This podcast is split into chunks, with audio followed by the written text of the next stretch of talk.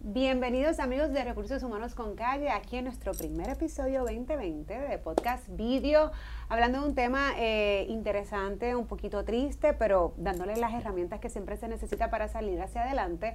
Agradecemos siempre a Olympic que nos abre las puertas de su casa eh, y corriendo los llame rápido dicen que sí. Recuérdense que cualquier eh, beneficio que necesiten a nivel de patrono empleado o Olympic Agency es la solución, se pueden comunicar al 706-0102.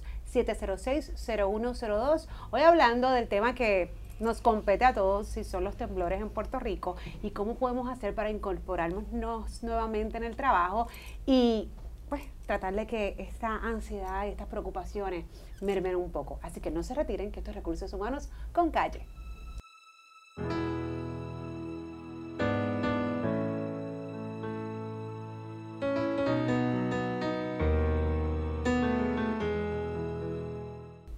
Hoy nos acompaña Edgardo Reyes Matos, Matos, ¿verdad?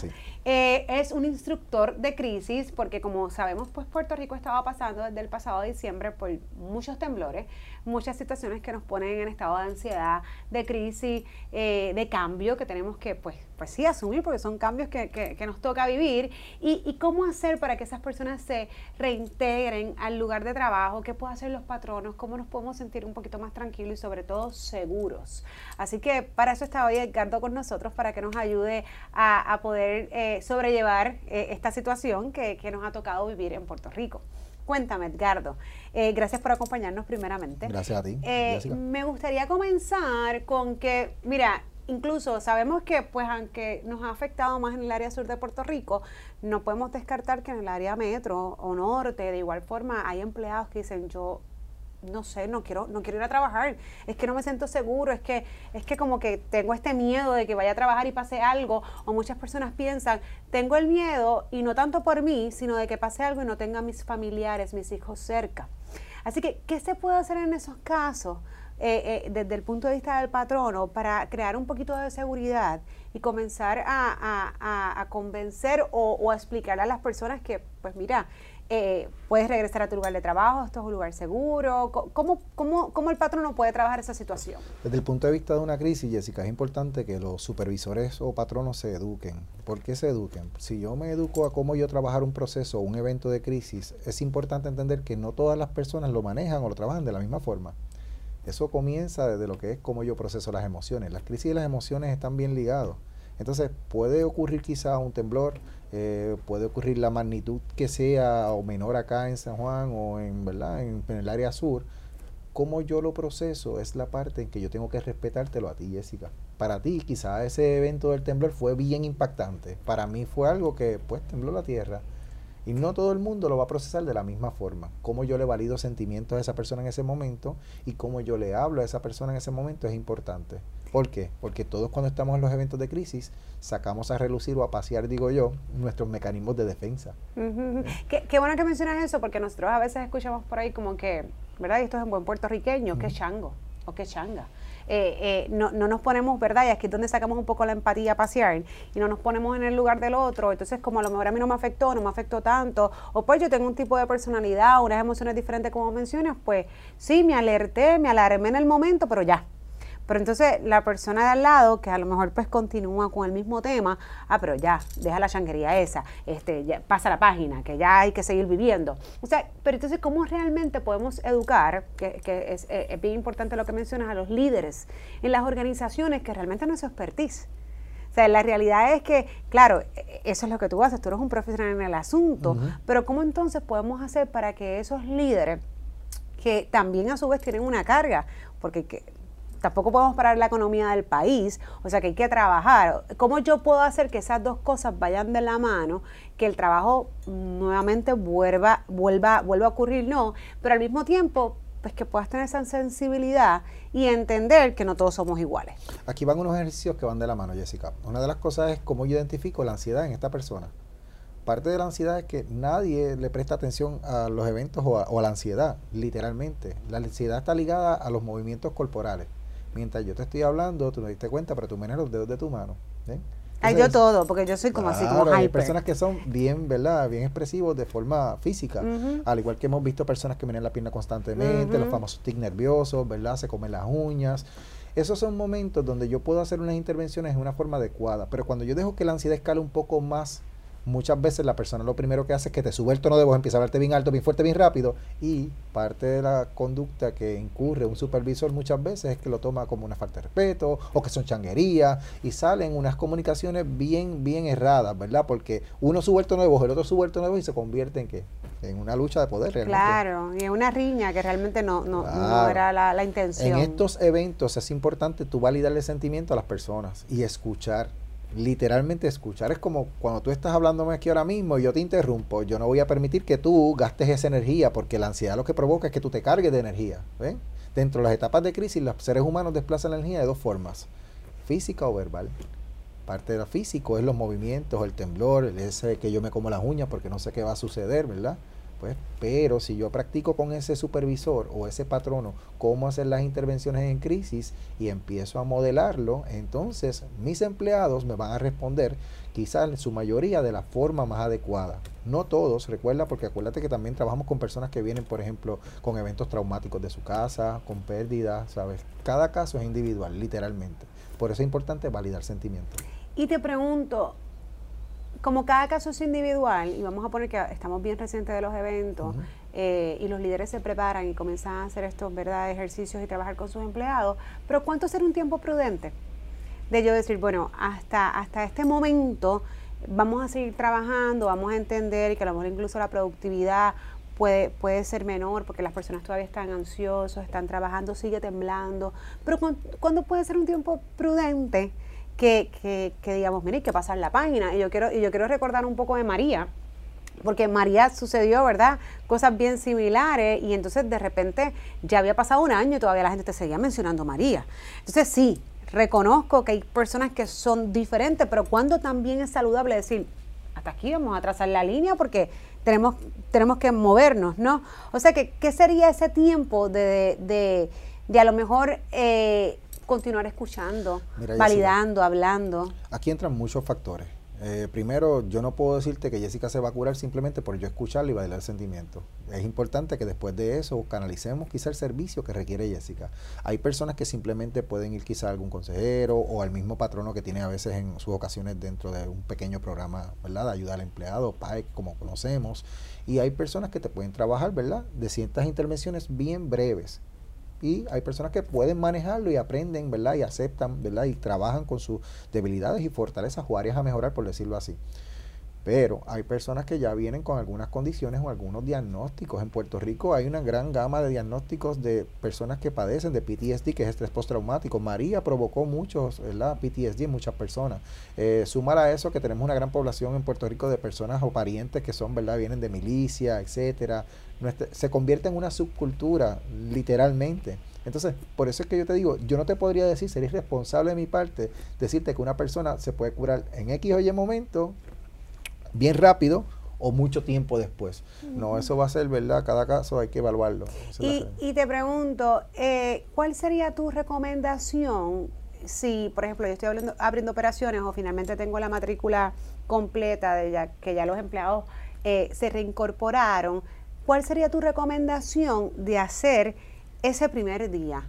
O sea, ¿vamos a volver a la normalidad, que no ha pasado nada y todo el mundo llegó y vamos a trabajar? ¿O recomiendas tener grupos focales, eh, eh, grupos individuales, antes de entonces regresar, como digo yo, al mundo, al mundo normal? Es importante que se trabaje en algunos grupos focales. grupos pequeños en, su mayoría absorben más, obviamente. Eh, si vas a hacer grupos grandes, pues que sean intervenciones donde tú puedas utilizar algún tipo de actividades. Yo siempre recomiendo actividades recreativas con respiraciones diafragmáticas.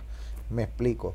en muchas ocasiones cuando tú pasas por un evento para tú manejar tus emociones y cómo te sientes, eh, muchas personas van a llorar, pero para tú provocar que esas personas hagan ese gasto de energía, que lloren, pues es importante tú crear un foco de distracción para que entonces tú lo vayas llevando al tema, ¿verdad? Y no machacarle el tema, como decirte, mira, va a seguir temblando, viene un temblor de, de mayor magnitud, porque no hay datos en específico que te digan, sí, viene un temblor de mayor magnitud o viene uno de menor magnitud.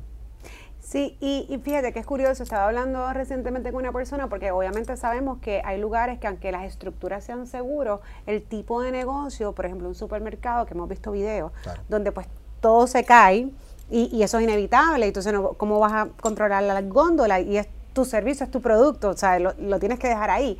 Eh, y yo dije, bueno, ¿y qué? Entonces ponerle un capacete, a lo mejor para, para no sé, para asegurarle por lo menos la cabeza, pero entonces una de, una de las personas dijo, sí, pero entonces imagínate que tú vayas a hacer compras y veas los merchandisers con capacete. Ay, qué estrés, eso lo que hace es que te remonta, que a veces no sabe qué es mejor, si, si, si la solución o qué, o sea, que, que ¿qué recomendarías? Y te lo digo, este ejemplo en particular, pero sino en forma general, de qué uno debería o no debería decir, porque como lo mencionaste, en que sí, vamos a hablar del tema, pero de una forma cuidadosa, que lo que no haga sea activar nuevamente lo que, la, lo, lo que las personas vivieron. O sea, ¿qué, ¿qué, tú recomiendas que no se diga? No es que no se diga, es como yo lo digo. Yo puedo hablar de temblores. Vamos a seguir pasando temblores. Lo hemos pasado desde hace muchos años, quizá no la magnitud que lo habíamos vivido recientemente, pero lo habíamos vivido. Eh, educarte, pues, ¿qué yo hago para qué yo voy a hacer en caso de un temblor? porque muchas personas hablan de prevención, pero ¿cómo yo trabajo esa prevención? La prevención no es que yo lo hablé con Jessica aquí, salgo por allá y con mi familia no hablo de nada de esto. Eh, los puntos de encuentro, ¿qué dicen los, ¿verdad? los expertos en esta área? Si tú me hablas a mí en el, en el área de lo que es la crisis y manejo de emociones, yo te voy a decir, mira, es importante que tú utilices y aprendas a hacer ejercicios de respiración diafragmática. ¿Qué hacemos los seres humanos cuando nos molestamos? Automáticamente empezamos a respirar ¿verdad? de una forma bastante profunda. Pues mira, si tú aprendes a utilizar esas respiraciones profundas haciendo un conteo y una distracción como se hace en Tai Chi, en Mindfulness, que utilizan muchos psicólogos, consejeros, trabajadores sociales, ¿verdad? Terapistas recreativos y terapistas ocupacionales, pues entonces tú vas trabajando contigo pero tienes que conocerte a ti y tienes que prepararte para el evento. No es que venga un evento de mayor o de menor, es prepararte. Porque los seres humanos nos encanta tener todo bajo control viene una tormenta. ¿Por dónde viene la tormenta? Viene por entonces, va a pasar entre patillas y, ¿verdad? Ya tú sabes por dónde viene, pero el temblor te avisa realmente. No. Entonces, a nosotros no nos gusta cuando nos cambian realmente los muñequitos, porque nos gusta tener control de las cosas. Tenemos que entender que no todo el tiempo vamos a tener control de las cosas y tenemos que aprender a procesar, ¿verdad? Esas emociones. Es importante que tú entiendas si quieres llorar, llora, si quieres gritar, grita, ¿verdad? Y permitir ese espacio en el momento de la crisis para yo procesar luego lo que yo voy a hacer. ¿eh? ¿Y cómo recomendarías? Porque a lo mejor si una persona en efecto eh, en estos ejercicios llega, ¿verdad?, a, tener una crisis en el lugar de trabajo, ¿cuán saludable puede ser para entonces las personas que la rodean?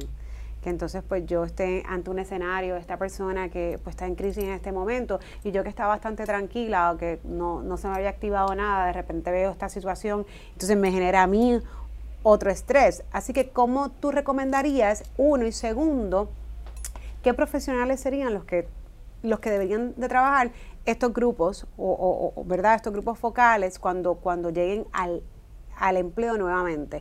Por ejemplo, una persona como tú, que eres un experto en crisis, pues obviamente sería uno, no sé si psicólogos, trabajadores sociales. ¿Quiénes deberían ser las personas eh, adecuadas para trabajar esto? Yo siempre opino que todo profesional que lleve y tenga la experiencia en el área conductual. Ahí entran toda esa gama de profesionales, desde lo que son psicólogos, desde lo que son trabajadores sociales, de lo que son terapistas primarios, eh, consejeros, terapistas recreativos, todas estas personas que siempre han mantenido ¿verdad? este contacto con situaciones de crisis pueden estar capacitados y aptos para intervenir. En el área del patrono, en su mayoría, muchas personas de recursos humanos se educan dentro de lo que es primeros auxilios en salud mental, dentro de lo que es la intervención en crisis, pues son personas que también, aunque no tienen una gama de experiencia, pero se preparan en esa área y muchos de ellos pueden hacer muchas intervenciones y de forma exitosa.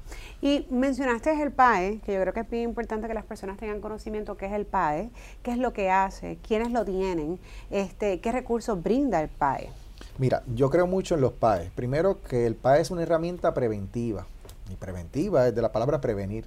Yo no quiero que una persona me caiga en una crisis. ¿Cómo yo puedo prevenir que una persona me caiga en una crisis? Identificando síntomas antes de que llegue a una situación un poco más extrema, ¿verdad? Como ha ocurrido, eh, eventos, ¿verdad? Por decirlo así, suicidas, lamentablemente, que estamos viviendo mucho en nuestro país. Eh, impulsivos, ¿verdad? Cómo manejamos a esas personas que son bastante impulsivas o agresivas, porque cada persona reacciona de diferentes formas. Y la clave está en cómo yo lo manejo. Eh, el PAE para mí es esencial porque también te educa a todos estos supervisores. Como yo te dije, todo empieza desde las cosas más básicas, en la forma en que yo le hablo al, supervisado, ¿verdad? En la forma en que yo me dirijo a las personas, lo que yo proyecto como supervisor o, ¿verdad? o patrono. Así que tú recomiendas que si hay un empleado, independientemente de, ya sea un líder en la empresa, como puede ser, ya sea un supervisor, un gerente o, o, un empleado este de línea, lo que fuese, que se acerque a recursos humanos y le solicite información sobre PAE, porque aunque no se le hayan brindado, él sí tiene, ¿verdad?, esa, eh, esa oportunidad de que si es que la empresa tiene PAE, poderlo utilizar y poder llamar directamente. Completamente. Aquellas empresas que tienen PAE, mira, y, y si lo tienen, pregunta, ¿qué es el PAE realmente? Porque las personas piensan que el PAE simplemente es que me van a enviar quizá a un psicólogo, a personas que lo piensan que es un castigo, al contrario, no es un castigo, es una herramienta bien grande. ¿Por qué? Porque le tenemos un estigma bien grande a la salud mental. Claro. Tú hablas de diagnóstico, la gente piensa en las películas, en Frankenstein. Es un demente. Entonces, si tú le preguntas a las personas por ahí, y tú sales ahora mismo a cualquier lugar, le dices, mira, este, Jessica, ¿cómo está la, la, la conducta en nuestro país? Jessica va a decir, ¿cómo está la situación de salud mental? Ok, pero si está tan grave, ¿por qué las personas no nos atrevemos a buscar ayuda? Porque pensamos en las películas, pensamos que es un castigo. Y hay tantas personas con tantos diagnósticos por ahí que son más funcionales que tú y que yo. Mira, sabes que eh, ese tema te lo iba a preguntar Edgardo y es el de salud mental. Sabemos que en Puerto Rico, incluso es un tema que nosotros hemos hablado acá, eh, hay un problema de salud mental y yo creo que pues esto, ¿verdad? Esto no es un secreto, esto es conocimiento público, eh, especialmente cuando estudiamos y leemos sobre el tema, las generaciones incluso más jóvenes pues están presentando un mayor por ciento de salud mental. ¿Cómo estos eventos afectan ya precisamente a personas que traen unos rasgos de salud mental, que como bien menciona, salud mental no es demencia. salud mental puede ser un estrés, puede ser ataques de pánico, puede ser ataques de ansiedad, pero entonces cómo estos eventos ahora sí, a una persona que pues a lo mejor tiene un diagnóstico de ataque de pánico, ¿no? Eh, puede, puede, puede empeorar la situación.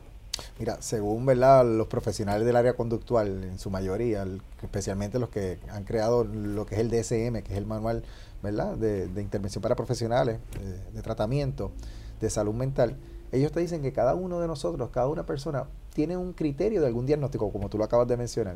Eso a mí me da risa cuando las personas me dicen, no, es que yo soy normal, pero él tiene un diagnóstico de tal, tal, tal. Y yo, ok, tú eres normal. Yo no creo en que hay personas normales, nada, eso no existe. Todos tenemos algo, como tú mencionabas ahorita. Mira, yo soy de aquellos que se para frente a una conferencia y dice, yo, yo tengo un, ¿verdad? Lo que es un déficit de atención no diagnosticado, porque quizás cuando nosotros crecíamos no te llevaban directamente a un profesional de la salud. Pero lo digo con mucho orgullo porque conozco de los criterios. Entonces yo digo, pues mira, yo soy una persona muy funcional, yo soy una persona buena, es cuestión de cómo yo trabajo, ¿verdad? Con, con, con, esto. Y al contrario, cuando lo conoces te da las herramientas para entonces tú poder mejorar y ser todavía más funcional. Te enseña a ser empático con las personas. El que yo le comente a aquella persona, no es que yo lo vaya divulgando por todos lados, pero si tengo una situación, pues que el que yo lo mencione es importante porque así tú vas a saber cómo o qué intervención vas a hacer con la persona si está pasando por un evento de crisis también, ¿ves? Claro. Entonces, Edgardo, estas personas que todavía no se sienten preparadas para regresar a su lugar de empleo, ¿qué tú recomendarías? Y ya esto no es para el patrono, sino para el empleado, decirle, mira, este, pues quédate en tu casa hasta que te sientas tranquilo y seguro, o darle la oportunidad de ir al lugar de trabajo, mira a ver qué hay, empieza a ser un poquito más resiliente. ¿qué, podrías hablar de ese tema directamente ya a los empleados? Yo creo que el, entre el empleado y el patrono siempre tiene que haber buena comunicación. Eh, lo segundo que yo creo es que si el empleado, ¿verdad? Eh, también tiene que comunicarle eso a su patrono para que el patrono le, para darle la oportunidad al patrono de que le busque la ayuda pertinente. Mira, te sientes ansioso. Ok, pues mira, vamos a tener unos grupos focales, vamos a estar trabajando el manejo de la ansiedad, el manejo de las emociones, vamos a procesar tu situación, porque hay quienes perdieron su casa, hay quienes no perdieron su casa, eh, hay otros que perdieron empleo también en el área azul y hay quienes no tienen más empleo todavía, más trabajo. como yo te estoy mencionando, es importante que esa persona le comunique a su patrono por lo que está pasando, para que tenga la oportunidad de recibir la ayuda, porque la clave aquí es yo buscar la ayuda y quitar ese estigma que hay. No, entonces otro tema es que nosotros obviamente, y yo creo que esto lo vimos con María, pues reaccionamos. Es como que, pues sí, ahora estamos haciendo todos los planes, eh, pues manejando la situación, porque esto pasó, pues todavía, qué sé yo, pues hasta ahora, hasta ayer que está, que está temblando, ¿no? Eh, pero, ¿qué tipo de seguimiento? Realmente se recomendaría ante eventos como este, porque en María sé que muchos patronos también hicieron sus planes, ayudaron a muchos empleados eh, a nivel emocional, ¿verdad? Que es lo que le estamos dando más énfasis hoy. Pero entonces ya pasó el año, ya nos olvidamos, ya está todo, todo el mundo tiene electricidad, todo el mundo tiene agua, está la fiesta de San Sebastián, está esto, está otro, olvídate de eso, que ya esto se pasó. ¿Qué realmente sería lo responsable en cuanto a continuidad cuando hablamos de este tipo de crisis?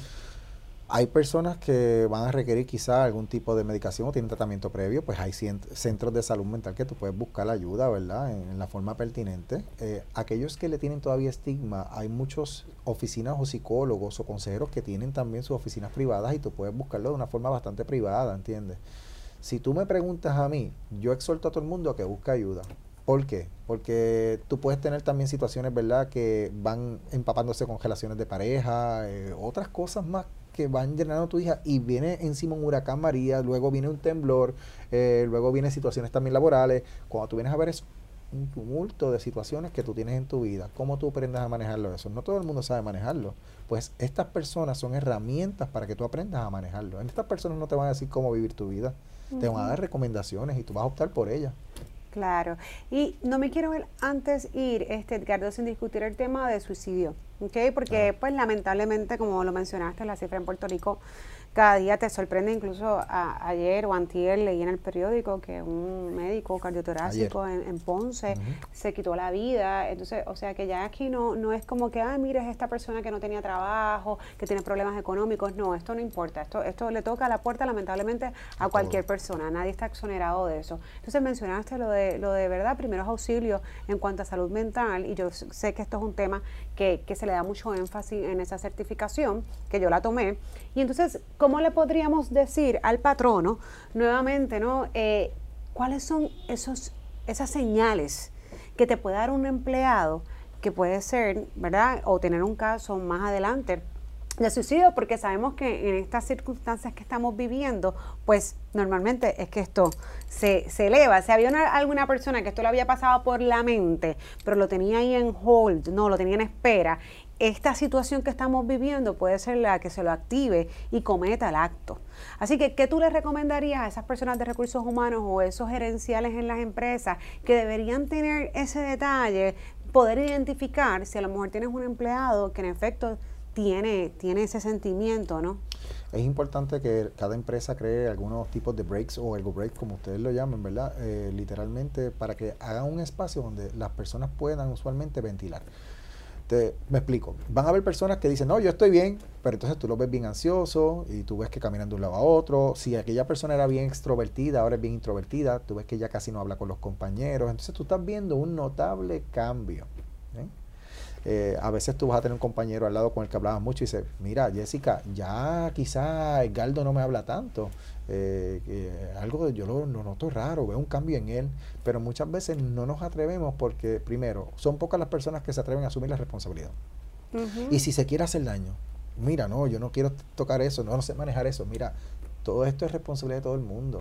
Todos sabemos cómo manejar una situación que no la manejamos de la misma forma, es cierto, pero hay que aprender a trabajar con eso, hay que aprender a ser empático con las personas se nos olvida tener ese contacto con las personas. Hoy día tú ves tantas personas realmente bien metidas en tabletas, celulares, los medios. Yo utilizo eso mucho más con los jóvenes, porque tú ves jóvenes en una misma mesa texteándose y se le olvida cómo comunicarse. Por eso es que tú ves que hay tan pobre comunicación entre las personas de hoy día. Entonces, para aquellas personas usualmente que vemos, ¿verdad? En ciertos patronos o áreas de trabajo, es importante, mira, tú como supervisor acércate a la persona. No es que tú, ¿verdad? Te vayas a hacer la función de un trabajador social ahora pero es la función de que sabes que ese es tu equipo de trabajo. Tú mantienes un buen equipo de trabajo, vas a tener una buena productividad. No, y volviendo al buen lenguaje coloquial puertorriqueño de changuería, eh, porque lo recuerdo en el adiestramiento cuando lo tomé, si alguien te dice que se va a quitar la vida o que se la quiere quitar, no, podemos restar importancia a eso, decir, mira, este me lo ha dicho 20 veces, eso son changuería, el que lo quiere hacer se mata, porque así es. Ese es lamentablemente esa es la, la, la mentalidad que muchas personas tienen. Mira, el que lo quiere hacer no lo dice tanto y lo hace. Pues no, el que lo quiere hacer sí lo avisa. Mira, Jessica, la mayoría de las veces.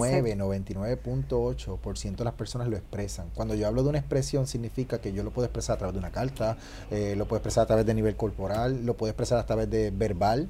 Pero las personas piensan que las personas todo el tiempo lo van a verbalizar. No todo el tiempo. Ahora, hay un gran porcentaje de quien lo verbaliza y en un momento lo dice. ¿De qué forma lo dice? Diferentes formas. Mira, Jessica, ya yo no quiero, ya yo no quiero esto más yo no puedo más con mi vida. No te estoy diciendo directamente que me quiero suicidar, pero te estoy diciendo que hay un indicador. Entonces, eso es una forma de yo identificar qué está pasando. Muchas eh, situaciones estresantes de las personas no es tan solo el temblor, es que también muchas veces vienen atravesando quizá una pérdida de pareja, pérdida de un familiar, Sí, todo se junta, que es lo que te, lo que te comentaba, tenemos ciertas situaciones personales eh, y de repente tenemos este evento en Puerto Rico que es como quien dice la, la ficha que faltaba en el juego para que esto se derrumbe. Así que te agradezco, Edgardo, que nos hayas acompañado hoy. A, ti por la oportunidad. Eh, a ustedes siempre en Recursos Humanos con Calle, sabes que que tratamos de llevar esos temas que, que, puedan ayudarle tanto al lado del patrono como al empleado. Y sí, estamos viendo tiempos difíciles en Puerto Rico, pero yo, y esto soy yo, no es Edgardo, soy fiel creyente que tenemos que mirar lo positivo y eso nos ayuda a todos como seres humanos. Puerto Rico es grande, somos muy solidarios, lo hemos demostrado un montón de veces. Así que si algo bueno de todo esto sacamos es que hay gente que todavía se levanta y va y busca ayuda, ayuda a nuestros hermanos del sur, que dentro de la tragedia, las muertes, cuando nos comparamos con otros países, han sido mínimas. Este, así que todavía hay cosas buenas que decir de esto. Yo creo que la parte positiva y el poderle identificar siempre es importante y nos ayuda a pasar también estos procesos.